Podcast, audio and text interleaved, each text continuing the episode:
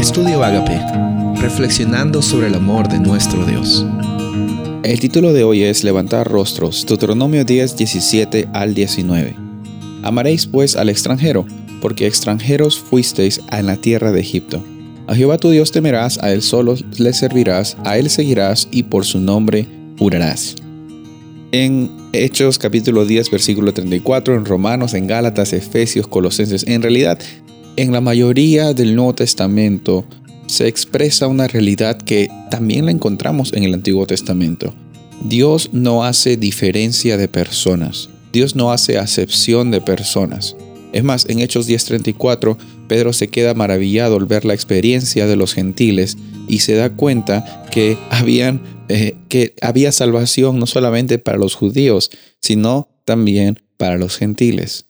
Él abre su boca y dice, Dios no hace acepción de personas, es verdad, citando lo que hemos leído en Deuteronomio capítulo 10, versículos 17 en adelante. Cuando encontramos eso, eh, es, es hermoso saber de que Dios no hace diferencias entre personas, eh, sin embargo, Él elige a personas específicas para un propósito específico, no para darles más valor, sino para mostrar a otras personas el valor que ellos tienen con, cuando están viviendo esa experiencia en Cristo Jesús. Cuando Dios escogió a Israel, Él es bien claro, ya lo hemos hablado muchas veces, no lo escogió a Israel por sus propios méritos, sino porque Dios fue fiel con las promesas que Él había establecido con Abraham, Isaac, Jacob y su descendencia.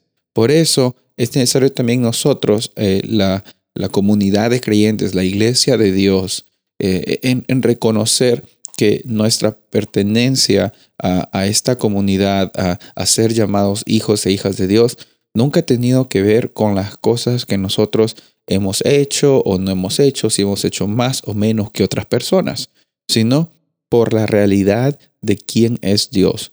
Dios nos alcanza, establece un pacto con nosotros y sin importar lo que ha sucedido en nuestra vida, Él está dispuesto a extender su misericordia, amor, transformación y libertad. Y eso te lo extiende a ti como un regalo, no como algo, no como un pago por los trabajos que tú has hecho. Y nunca en nuestra vida como cristianos, nuestra posición ante el Padre es eh, influenciada por las cosas que nosotros hacemos. Hay que recordar eso, nunca en ningún momento de nuestra experiencia como cristianos, las cosas que hacemos van a ser de que Dios nos escuche más o nos escuche menos. El amor de Dios no está condicionado a las cosas que tú hagas o que no hagas.